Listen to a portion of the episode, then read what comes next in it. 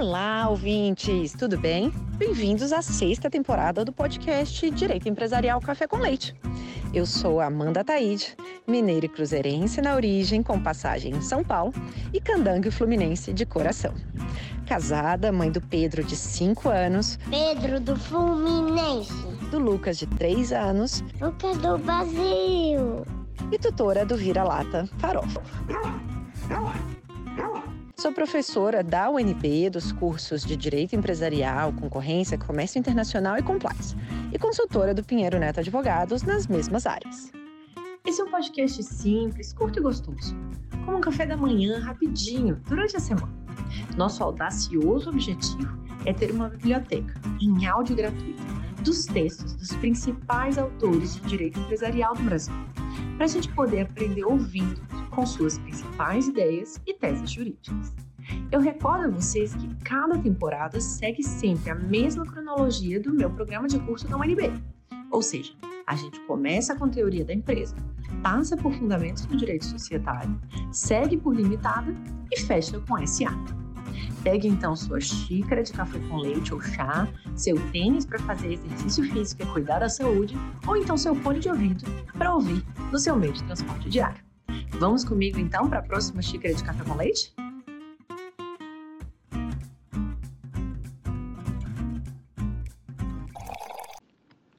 A nossa xícara de café com leite de direito empresarial de hoje vai tratar de um livro publicado agora, em 2023, de autoria de Gustavo Tavares Borba, intitulado Conflito de Interesse no Ambiente Societário. E para isso a gente vai ter a alegria de contar com a própria participação do autor do livro, o Gustavo Borba, para comentá-lo. Gustavo é advogado, doutor em Direito Comercial pela PUC São Paulo, ex-diretor da CVM entre 2015 e 2018, ex-procurador-chefe da Junta Comercial do Rio de Janeiro entre 2007 e 2014 e foi Visiting Scholar em Colômbia em 2019, além de autor do livro que a gente está conversando agora. Muitíssimo obrigada por ter aceitado o convite para participar do nosso podcast, por apresentar de um modo simples, curto e gostoso esse tema dos conflitos de interesse no ambiente societário. Oi, Amanda. É um prazer participar desse podcast. Eu acho que ele cumpre um papel essencial no ambiente acadêmico para transmitir informações muitas vezes complexas de uma forma agradável e simples. Parabéns pelo projeto e parabéns pela execução também.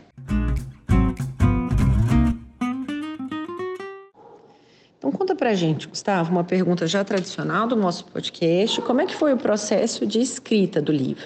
O que, que te causou inquietação? Qual que foi sua motivação para escrever sobre conflitos de interesse no ambiente societário? O livro, Conflito de Interesse no Ambiente Societário, tem como base minha tese de doutorado. Então, o processo de elaboração do livro se confunde um pouco com o processo de elaboração da tese que foi surpreendentemente tranquilo, porque no final de 2018 eu estava saindo da CVM, tinha um período de quarentena, então eu pude ir para a Colômbia fazer um visiting scholar de seis meses. E essa dedicação exclusiva aos estudos, ainda mais em um ambiente muito propício a pesquisas, como a Universidade de Colômbia, que tem uma biblioteca fantástica, aulas e palestras muito interessantes, profissionais de diversas partes do mundo com quem você pode trocar ideias, isso tudo criou condições realmente muito boas para desenvolver minha tese. E as pessoas que estão nessa situação, estão desenvolvendo algum estudo complexo, eu, o que eu posso recomendar é que sempre que possível é, separem um tempo para de, se dedicarem exclusivamente aos estudos. Isso faz toda a diferença na elaboração da tese, permite que o processo seja muito mais tranquilo, prazeroso e eficiente. E é curioso né, que quando nós estamos na universidade, nós normalmente não nos damos conta do privilégio que é poder se dedicar apenas aos estudos. Mas quando, no meio da carreira profissional, nós conseguimos destacar um tempo para se dedicar aos estudos, aí sim nós podemos extrair o máximo desse período, que foi é, o que aconteceu comigo. Foi um período muito interessante da minha vida e muito propício e importante para o desenvolvimento da tese. Sobre a escolha do tema, conflito de interesse, é um tema muito instigante. Basta ver quantos posicionamentos diferentes nós temos, tanto na doutrina como nas decisões da CVM. Para ficarmos limitados apenas às decisões da CVM, nós temos diretores como Marcelo Trindade, Marcos Pinto, Norma Parente e Maria Helena que defendem o um conflito formal. Enquanto outros diretores, tão competentes quanto, como Sampaio Campos, Elilória, Rangel e Cantidiano, que defendem o conflito material. E tudo isso com base na análise do mesmo dispositivo de lei, que é o parágrafo 1 do artigo 115 da Lei de SA. Essas polêmicas me levaram à conclusão que era necessário um estudo mais aprofundado do tema, de forma a atingir uma interpretação mais adequada e que pacifique essa questão, gerando uma maior eficiência no mercado de capitais. Além disso, essa polarização que existe no Brasil entre conflito formal e material talvez não seja a melhor forma de lidar com o assunto. Talvez seja necessário que nós consideremos as características de cada uma dessas vertentes, as suas preocupações, para que possamos atingir uma interpretação mais adequada e eficiente da norma.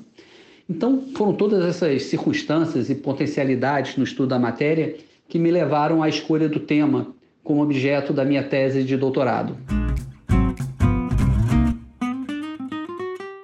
Conta pra gente o que que configura então conflito de interesse ah, para o direito societário e como que é, o conflito de interesse se diferencia do abuso de voto. A gente já teve um episódio aqui no podcast com o professor Erasmo Valadão comentando sobre o conflito de interesse uh, em assembleias uh, de SAs. É, então, queria que você retomasse esse tema para a gente, apresentando como que você enxerga o conceito e a diferenciação do conflito de interesse com o tema do abuso uh, do voto. Eu acho que é importante, inicialmente, fazer aqui uma ressalva, uma observação, de que esses temas que nós vamos analisar nesse podcast, eles são muito polêmicos. O conceito de conflito de interesse, benefício particular e abuso de voto é, envolve diversos posicionamentos que são totalmente diferentes. Então, na doutrina ou nas decisões da CVM, nós temos uma divergência muito grande sobre essas matérias. Então, é importante ficar claro que eu vou expor aqui, e vou fazer isso da forma mais clara, didática e, e simples possível, cumprindo a proposta do podcast, é a minha posição sobre o problema. E, e essa pergunta já toca numa questão que está envolta em, em muitas polêmicas, que é a diferenciação entre conflito de interesse e abuso de voto. Para uns, esses conceitos estão interrelacionados e quase se confundem. Para outros, como é o meu caso, são conceitos diferentes. Antes de prosseguir na análise do conflito de interesse nos demais temas correlatos, vale dar um passo atrás e analisar como funciona a Assembleia. E dentro da Assembleia, o princípio majoritário, que é a regra geral que incide nesse ambiente. São os acionistas que definem em assembleia o interesse social. A administração, submetida a deveres fiduciários, também define o interesse social, talvez até na maior parte das decisões. Mas, para fins didáticos, nós vamos limitar a análise aqui à, à, à questão da Assembleia. Os acionistas possuem interesses que são relativamente homogêneos em relação à sociedade. É, todo acionista é, tem um interesse nuclear, que é que a sociedade exerça seu objeto de forma eficiente, sendo produtiva, lucrativa e saudável financeiramente. Então, em virtude desse alinhamento, eles estão numa posição ideal para definir o interesse social. Além disso, se não fosse atribuído aos acionistas a definição do interesse social em assembleia, isso teria que ser atribuído a um terceiro, um, ao judiciário ou um árbitro. E isso, com certeza, seria desastroso para a eficiência empresarial. O problema é que é, para atingir o interesse social, existem diversos caminhos e é, a ideia de como atingir esse interesse pode variar muito de acionista para acionista. Um acionista, por exemplo, pode achar que a sociedade deve exercer uma gama muito ampla de atividades, que isso seria o melhor para a companhia.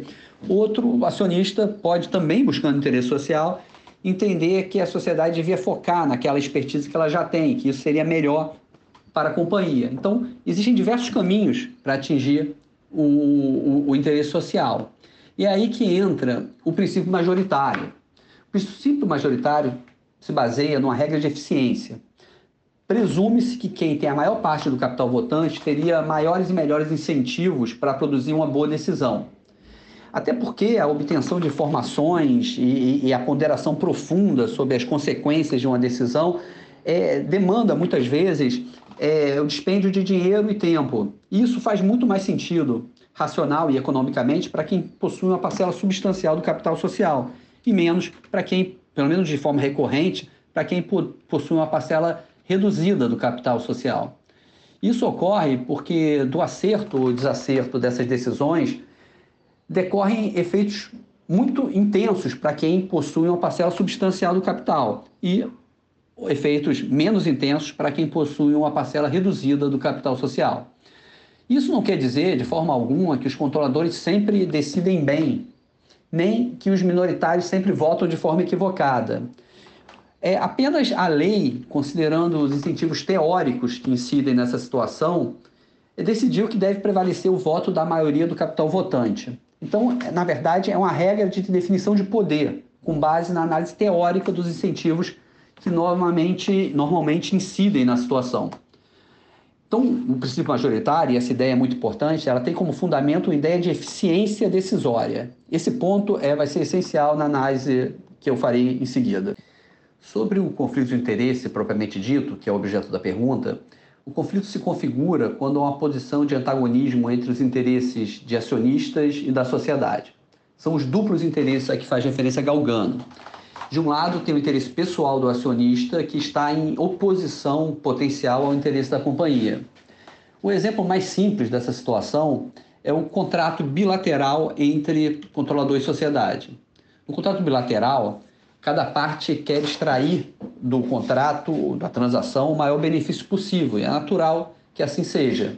O devedor quer receber o maior preço possível e o comprador quer pagar o menor valor que é, seria admissível para fechar a transação. Então, se o vendedor de um bem, um imóvel, por exemplo, é o controlador e o comprador do imóvel é a companhia, configura essa situação de conflito de interesse. Se a matéria for deliberada em assembleia, o controlador então decidirá as duas pontas da transação, o que se chama na doutrina americana de self-dealing transactions. De um lado, ele é contraparte da operação, vendedor do bem. E na outra ponta, como controlador da companhia que irá adquirir o bem, ele definirá também a questão. Então, diante desse duplo interesse, surgem incentivos para que o acionista eventualmente vote a favor do seu interesse pessoal em prejuízo da companhia. É, na transação entre partes independentes, há uma efetiva negociação na qual se chega um denominador comum. Já no negócio conflitado, se o controlador decidir prestigiar seu interesse pessoal, a sociedade será prejudicada e os minoritários serão expropriados. É, isso não está dizendo, não está considerando que o, que o, que o conflitado, que o acionista conflitado vá necessariamente votar contra os interesses da companhia, mas ela está considerando essa possibilidade. A lei, então, considerando esses incentivos teóricos, reconhece que essa ação de conflito de interesse promove externalidades que podem ser negativas e tenta tratar de alguma forma a situação. E pode-se dizer que no mundo existem dois sistemas principais para tratar essa questão. No Brasil, convencionou-se chamar esses dois sistemas de conflito formal e conflito material. No sistema formal, proíbe-se o voto do acionista conflitado. Essa é a forma pela qual, no sistema formal, se tenta tratar a questão do conflito. Então, altera-se o poder de decisão da maioria do capital votante para a maioria dos acionistas não conflitados. Então, essa é a forma pela qual o, o conflito de interesse é tratado no sistema formal. Já no sistema material, é, estabelece-se padrões, estándares pré-definidos que devem ser observados na decisão. E, além disso, ocorre uma inversão do ônus da prova, de forma que, havendo impugnação, caberá ao acionista conflitado provar a conformidade da decisão com esse padrão pré-estabelecido, o Entire Fairness Test, que ocorre nos Estados Unidos, por exemplo. Em ambos os sistemas, é, existe essa percepção de que o conflito altera o processo decisório e precisa, portanto, de alguma forma ser tratado na legislação, preservando com isso a eficiência decisória e os interesses da companhia.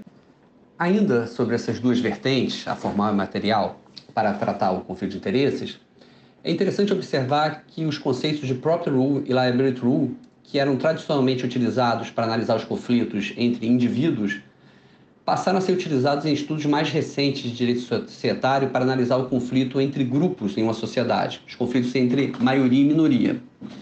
E segundo esses estudos, a regra de conflito formal teria natureza de property rule, enquanto que as de conflito material seriam liability rules.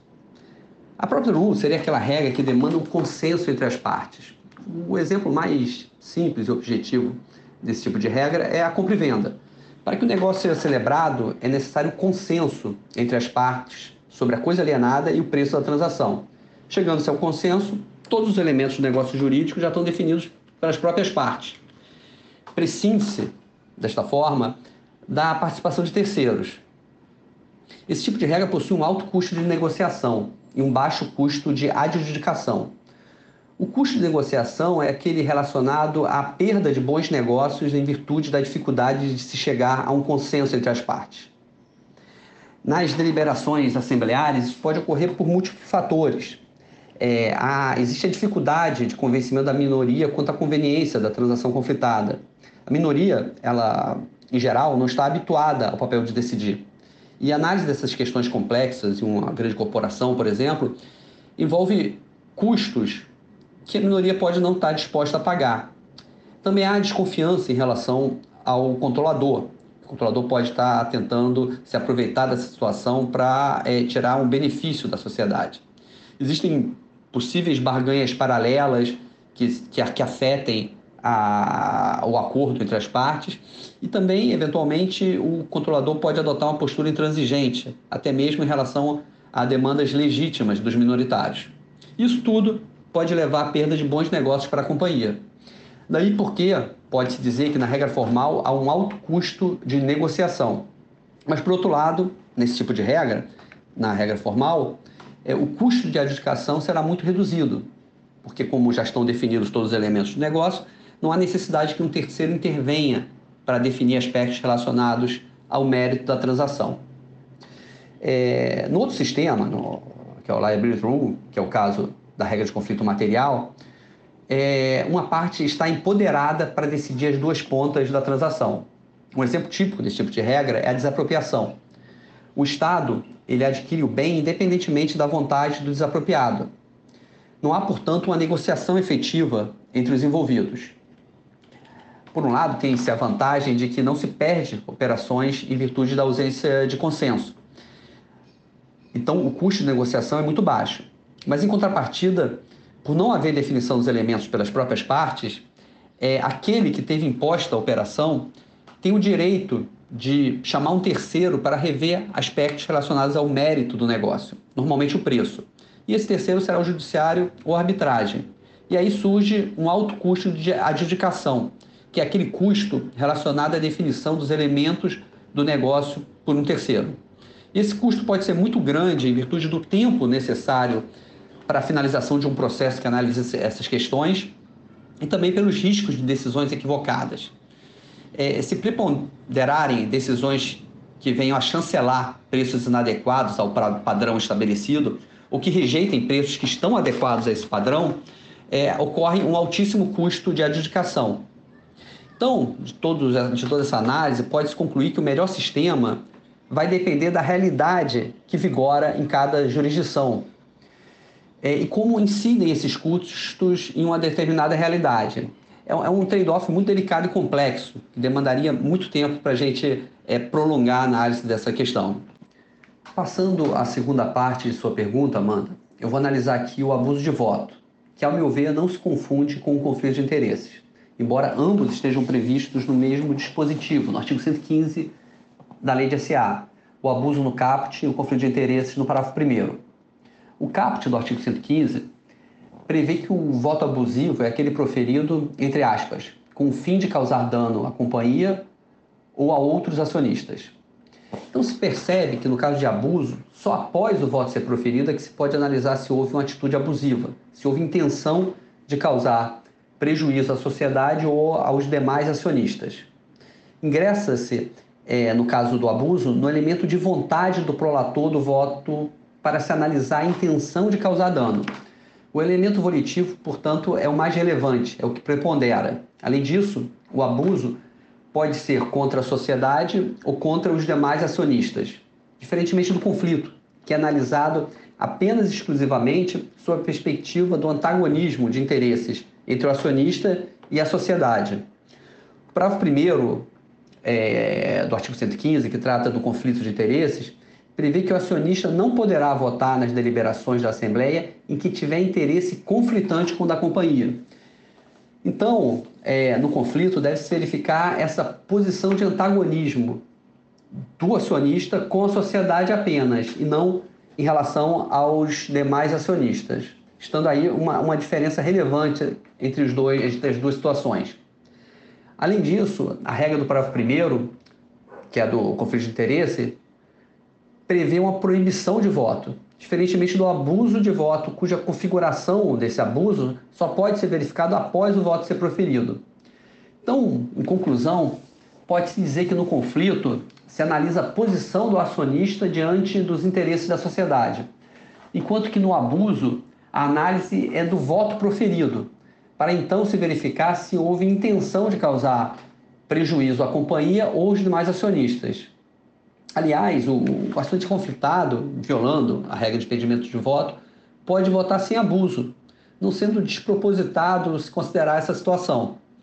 O inverso também pode ocorrer o acionista não conflitado votar com abuso, sendo essa a hipótese de maior aplicação das regras sobre abuso, aliás.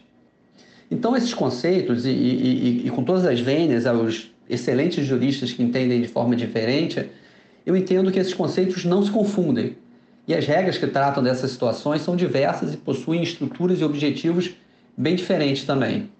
Por fim, nós temos o conceito de benefício particular, também está previsto no parágrafo 1 do artigo 115 da Lei de SA. Nesse caso, não há propriamente interesses conflitantes entre o acionista e a companhia, mas decorrem da deliberação efeitos que podem ser especialmente benéficos para um determinado acionista. Então, tal como ocorre nas regras de conflito, é, surgem incentivos externos que desalinham os interesses de um acionista com o interesse comum dos acionistas, que leva à aplicação das mesmas regras sobre conflito de interesse. Então, em qualquer hipótese que exista uma externalidade importante e específica para beneficiar apenas um acionista ou grupo de acionistas, entende-se que tal situação afeta os incentivos ordinários para que a decisão seja proferida em favor do interesse comum, que é o interesse da companhia e, como nós já vimos, é um fator indicativo de eficiência decisória. Então, por semelhantes razões, aplicam-se as mesmas regras à situação de conflito de interesse e de benefício particular. Então, agora que a gente já sabe o conceito, é, como que a gente tem a, a, o conflito de interesse afetando o sistema decisório, então, a, nas sociedades? Quando a gente tem Portanto, né, reuniões de sócios, assembleias gerais nas sociedades, como que isso impacta a vida dos uh, sócios e de que modo ela pode impactar também nos administradores, uh, quando a gente tiver ah, relações ah, entre o tema do conflito de interesses com a regra chamada Business Judgment Rule, que também a gente já teve alguns outros episódios aqui no podcast, é, como do professor Gustavo Sádio Diniz, como da professora Viviane Muller Prado, da Mariana Pargentler. Conta pra gente como que você enxerga essas duas vertentes do conflito de interesse, tanto com relação aos sócios quanto com relação aos administradores. O conflito de interesse é tratado de forma diferente nas assembleias e nas decisões da administração. Na Assembleia, nós temos o já referido parágrafo 1 do artigo 115. Já no caso da administração, há um conjunto de regras que envolve a conjugação do impedimento de voto do conselheiro conflitado, mais a necessidade de observância de certos padrões diferenciados para, para essas transações que vão ser analisadas pelo conselho. É, existem diferentes, mas semelhantes regras dependendo do, do conflito ser do controlador ou do conselheiro. O artigo 156 prevê as regras quando há um conselheiro conflitado. Já o artigo 246 prevê a, a, as regras que são aplicadas ao conselho quando ele vai decidir uma questão em que o controlador tem interesse. E na maioria das vezes, essas questões que envolvem interesse do controlador são decididas mesmo pelo conselho de administração. E é melhor que assim seja, pois o conselho ele, ele tende a agir mais tecnicamente sobre essas questões e os conselheiros estão submetidos a deveres fiduciários. Ainda assim, a lei não desconsidera os efeitos que decorrem dessa posição de poder do controlador. E é uma boa percepção da lei, porque o poder do controlador é muito intenso e gera externalidades, mesmo quando o controlador não tenta influenciar a decisão do conselho. A mera posição de poder já gera essas externalidades. Então, quando há interesse do controlador, a, a, transação a ser analisada pelo Conselho de Administração deve observar condições estritamente comutativas. O Conselho, portanto, só deve aprovar é, essa transação após certificar que a transação cumpre o requisito das condições estritamente comutativas. Quando o conselheiro está conflitado, aí se aplica as regras do artigo 156. E essas regras envolvem o impedimento de voto do conselheiro conflitado e, além disso, a observância pelos demais conselheiros que vão deliberar sobre o assunto, a observância de certos padrões das condições razoáveis e equitativas. Com isso, se tenta evitar que o conselho prestigie os interesses de um de seus membros, que seria prejudicial ao interesse social. Mas é importante aqui registrar que essas regras elas são aplicadas quando há conflito de interesse. Então, são regras excepcionais. No geral, nas situações é, quando não há esse conflito de interesse, prevalece a Business Judgment Rule, que protege a decisão da administração em bases informadas e refletidas. Então, é, é, essa regra da decisão negocial busca preservar o interesse da companhia, protegendo a decisão do administrador. Esse é um assunto muito extenso, existem várias perspectivas que podem ser exploradas e não caberia aqui, eu acho que seria despropositado a gente é, é, explorar muito essas questões nesse podcast, porque é, eu acho que isso seria, poderia ser objeto de um podcast completo. Então eu vou me limitar aqui a, a, a recomendar um livro recentemente lançado do Marcelo Godke, que analisou de forma bem completa esse assunto.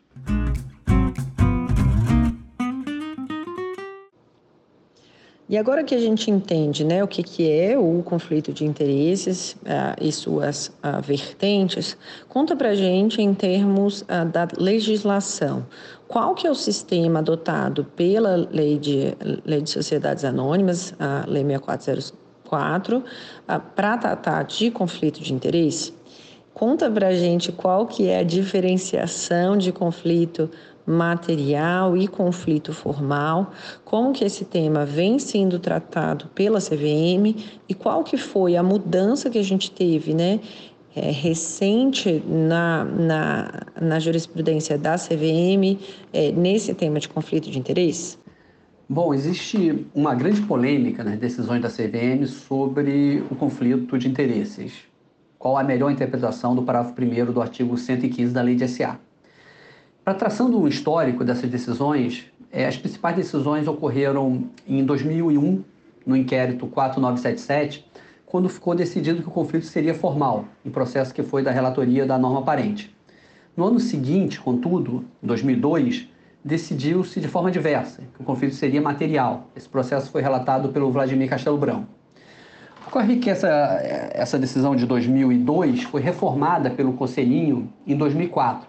E aí surgiu uma grande definição sobre a posição da CVM. Em 2006, no parecer de orientação 35, a CVM voltou a adotar o conflito formal como regra geral, embora de forma restritiva, quando não existisse um modelo alternativo previsto em lei para proteger a companhia e os minoritários, como era o caso da incorporação de controladora por controlado ou de controlada por controladora.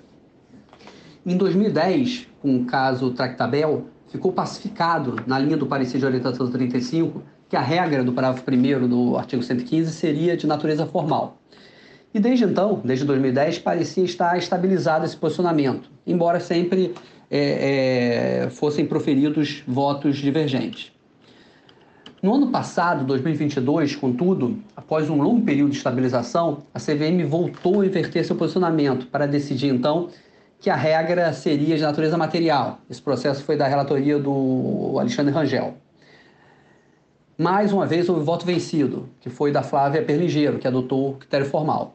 Então, desse histórico, dessa análise, desde as primeiras decisões em 2001, pode-se dizer que prepondera nas decisões da CVM o entendimento de que o conflito previsto no parágrafo 1 do artigo 115 é de natureza formal, devendo ser verificado ex ante conforme a posição de potencial antagonismo entre os interesses do acionista e da companhia.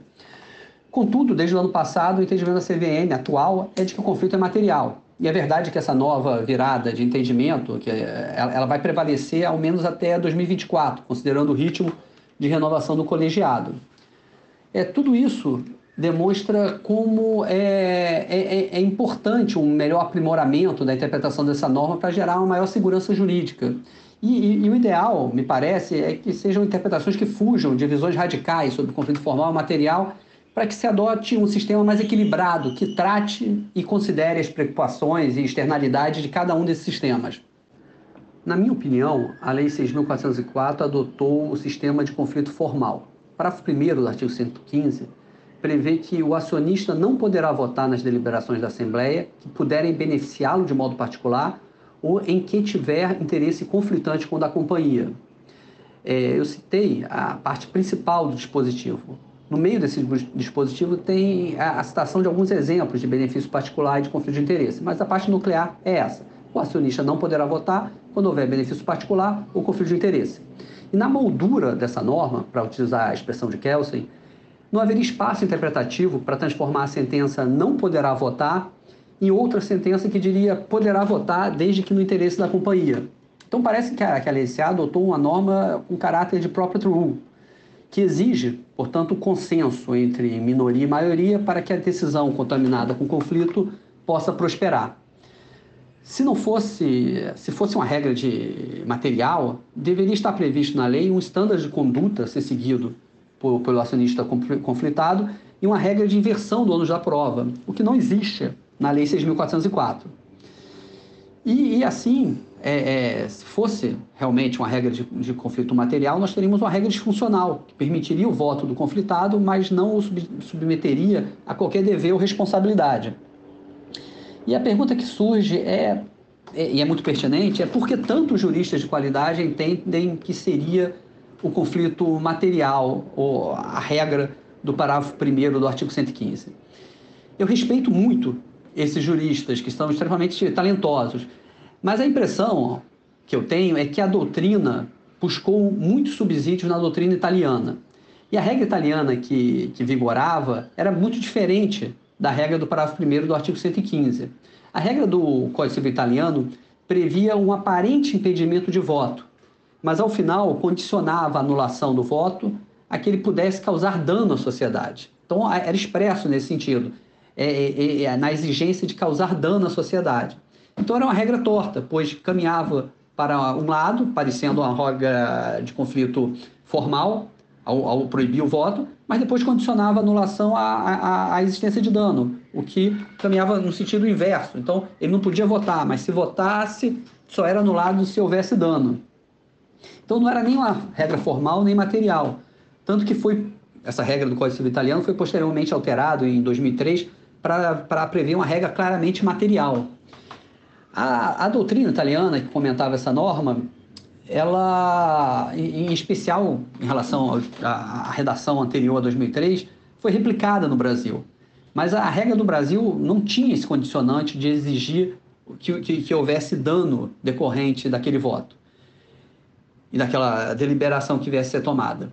O parágrafo 1 do artigo 115 diz apenas que o acionista conflitado não pode votar se os votos são anuláveis.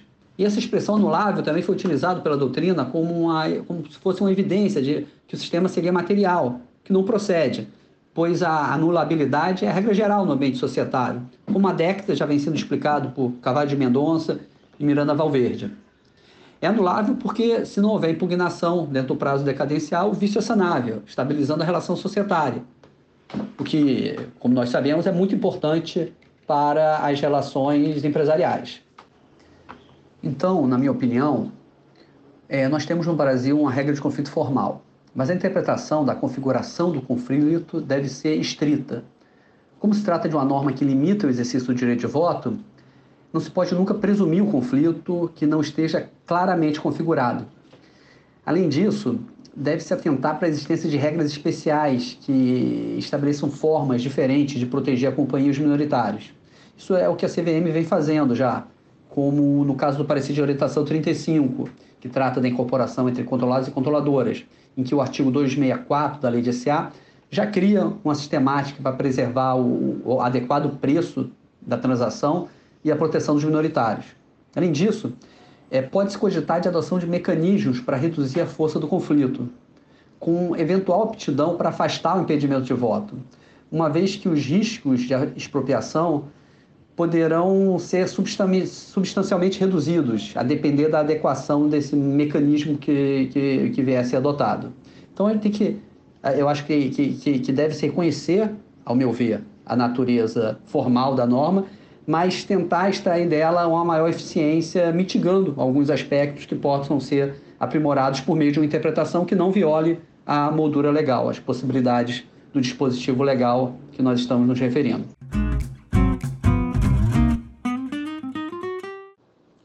E entrando aqui para o final do seu livro, quais que são as suas propostas né, para possibilitar uh, uma maior eficiência uh, quando da análise desse tema de conflitos de interesses no regime societário brasileiro? A minha proposta envolve a adoção de comitês realmente independentes, que seriam escolhidos majoritariamente por acionistas não conflitados e que não tivessem qualquer relação com acionista conflitado. Esse comitê teria competência para negociar os termos adequados para uma transação contaminada com conflito e caberia à administração da sociedade decidir se constituiria ou não esse comitê. A partir do momento que ela decidisse constituir, caberiam aos acionistas que não tivessem nenhuma relação com o conflito escolher os membros que atuariam de forma independente. E caso o comitê concluísse pela conveniência da transação, haveria uma espécie de depuração do conflito de interesses, Aí o conflitado, nessas circunstâncias, recuperaria o direito de voto, mas desde que o fizesse de forma estrita e em conformidade com as conclusões do comitê.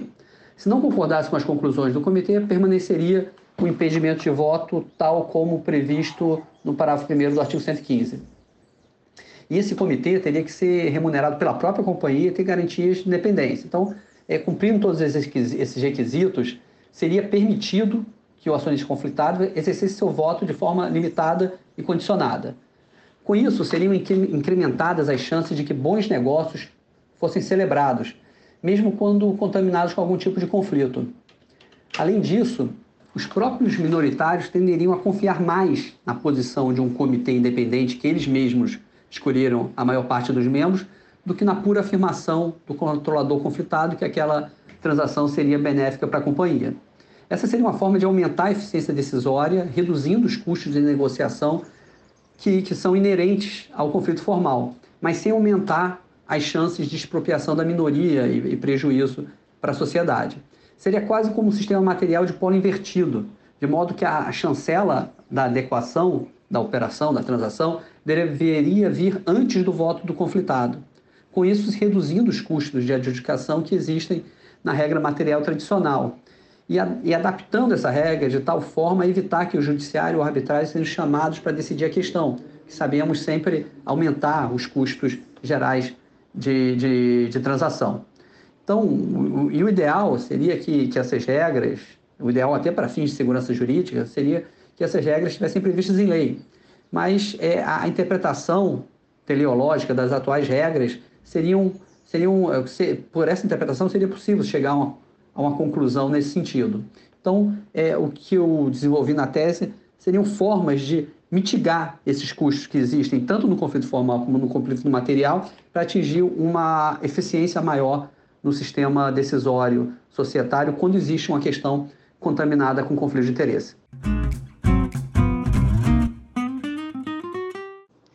E por fim, uma pergunta dessa temporada, professor Gustavo, conta para a gente é, quem que você convidaria para jantar, para tomar um café com leite com você, quaisquer pessoas vivas, mortas, personagens ou pessoas reais, conta para a gente. É uma boa pergunta. É, com essa possibilidade de escolher pessoas que já faleceram, eu certamente teria vontade de conversar com Lamy Filho, que eu acho um jurista excepcional, com uma cultura fantástica, que produziu textos de uma simplicidade e uma profundidade, ao mesmo tempo é surpreendente. Então seria, eu acho que seria um, um prazer mesmo conversar com Lamy Filho, com, extrair um pouco daquela, daquela sabedoria, daquela cultura jurídica. Entre é, profissionais que não falecidos, é, e pensando aqui numa pessoa que eu não tenho, não convivo, eu teria muita curiosidade para conversar com o Fábio Conder Comparato. Eu já li os, os trabalhos dele, são sempre de uma profundidade é, impressionante. Então, seriam dois profissionais, um falecido e outro vivo, que eu teria muita vontade de conversar um dia e tentar extrair um pouco do conhecimento que eles, que eles demonstraram nos trabalhos que eles apresentaram.